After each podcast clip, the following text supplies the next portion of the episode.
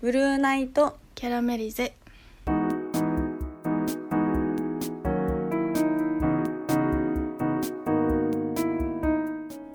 こんばんはまよですももこです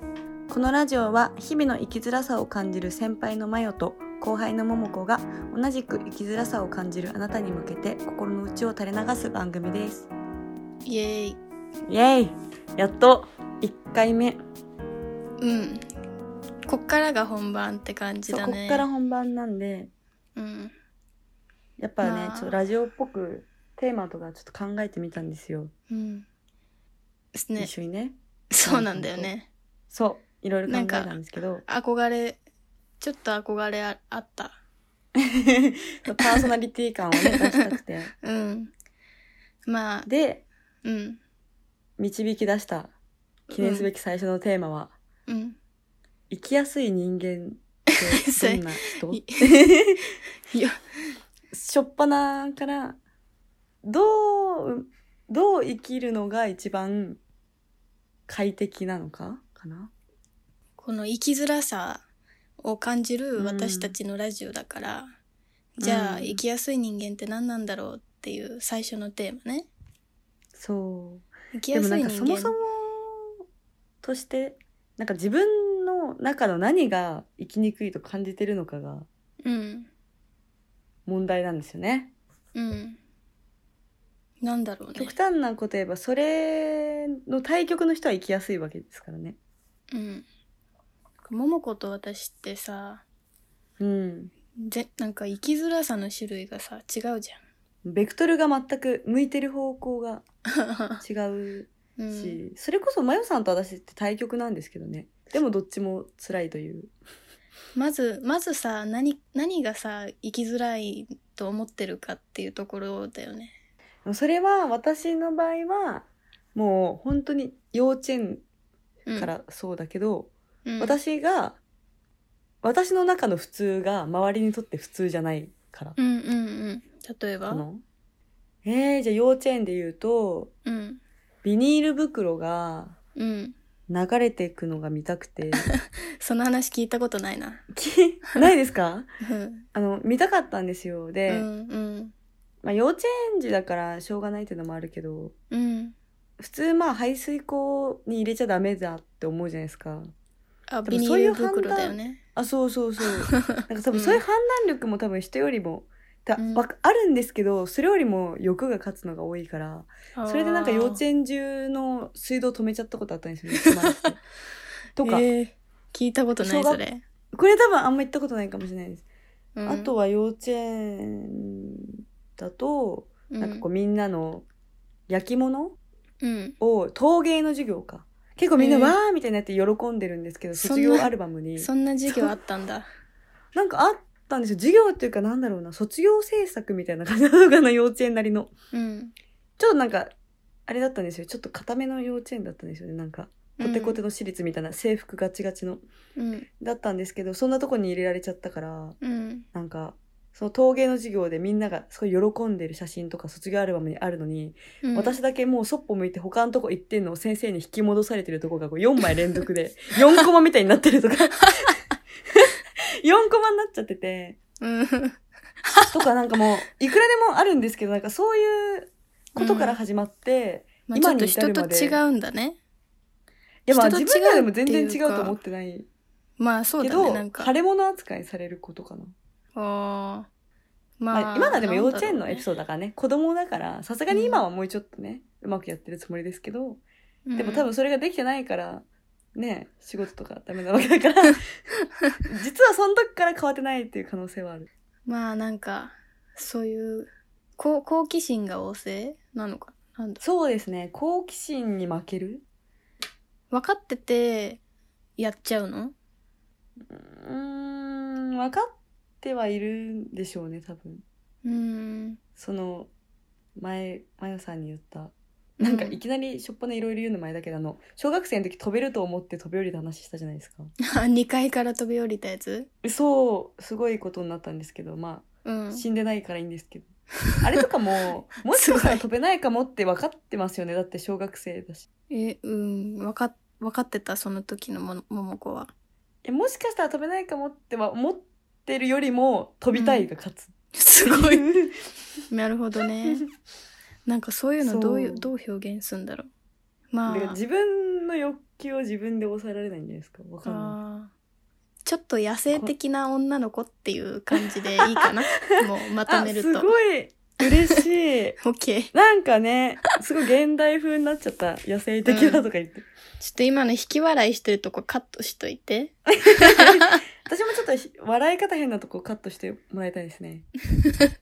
じゃあ結構全体的にいいんだけどなるじゃあ野生な子、野生すぎて、じゃあちょっと生きづらい。そうかもしれない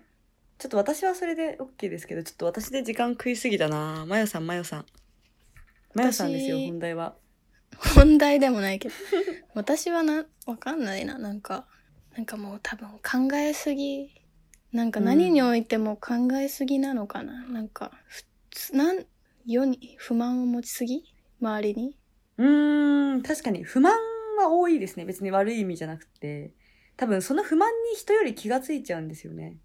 うん。なんか、みんなあんまり気にしないでいられることも気になっちゃうとかうん。あ、そうかも。スルーできることスルーした方が楽なことをスルーできないみたいなわかなんか神経質なのかもうんうんうんうんうん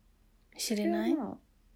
でも真面目なんですよ真面目うん。悪いこととは思わないけどまあ、みたいな感じだよね。 だいぶ。ちょっとマヨさん雑すぎませ んか私の長い長いエピソードに比べてもうちょっとちょっと下げたい感じありますけど掘り下げてうーん。でも、まあ、私も若干ちょっと変わ、変わってるって言われるかも。っそうですよねていうかななんんかか、マヨさんのそういうエピソード変わってるエピソードわかんない。なんか、わかんないな。多分なんか考えが人と違う気がする。思考行動多う分、ん 流されないからいや、流されてるな。流されてるなんですかそのよ世の中のなんか暗黙の了解みたいなのが嫌いあーでもそれめっちゃわかりますよマヨさんだよね暗黙の了解嫌いはわかるし私も暗黙の了解がわかんないから仲良くなれるんですよ多分あそういうことかそう私は分かってないしマヨさんはついてないことが多いんじゃないですか、こうだから二人ともこの一般的な社会でなかなかあ馴あ染みにそくういだね結構あれ結か論出た感あるなあれだわあの空気読める人がうんうんうん世の中で勝つっていうことでいいかな空気読めるもそうだし、まあ、自分を殺せるとかうんああ殺せないわ多ちょ分っとそこを殺しに行かないからかな うんそこだよねなんか暗黙の了解なんかな例えばなんだろうな私が嫌なのちょっと待ってなんだろうももこ例えばちょっとももこの話聞聞かしてえ暗黙の了解ですかうんあわからないあわからないって言ってるかわかんないのかいや分かんないってまあ全く分かんないわけでもないけどなんだろうなんで合わせなきゃいけないのかが分かんないのかなうんどっちかっていうとその本当に物事に気づいてないっていうわけではなくてうんなぜあの合わせるのかあその疑問自分の中で納そうそう得そうできないからややれないみたやれいなないことが多いかなあーでもなんか確かにそれは結構分かりやすかったのがあの学生の時のうん挨拶文化うんなんか「おはよう」って朝一に言うじゃないですか うん普通でも、部活の人とかうん廊下ですれ違うために挨拶しろみたいな感じじゃなかったですかあー一うち日何回も「おはようございます」みたいな私そうだった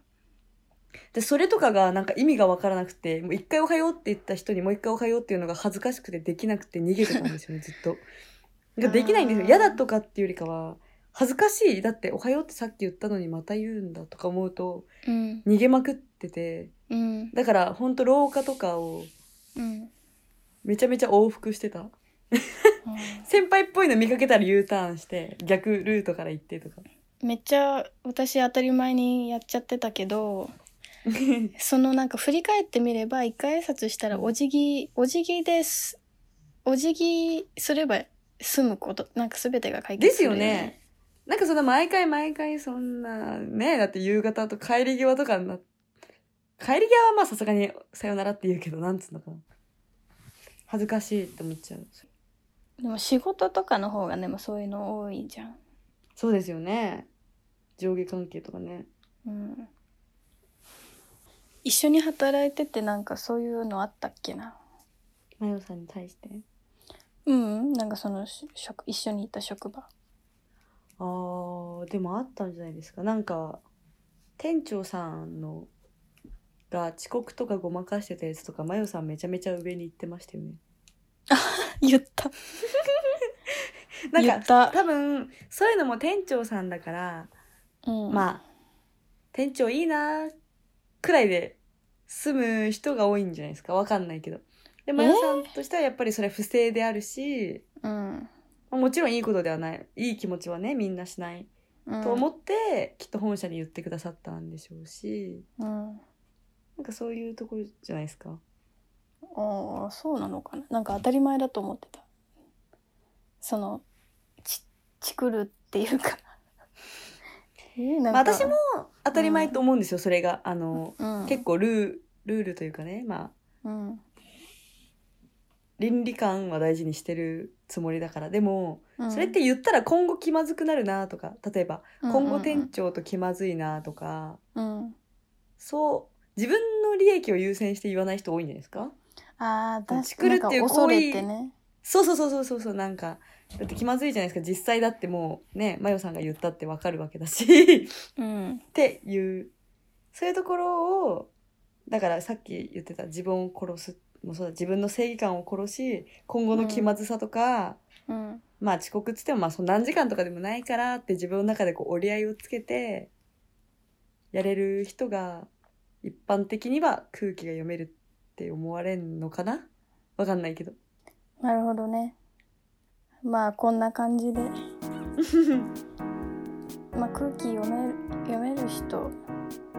です じゃあはい。結論。空気読める人には勝てないじゃまた来週またおやすみなさい、まよさん。 バイ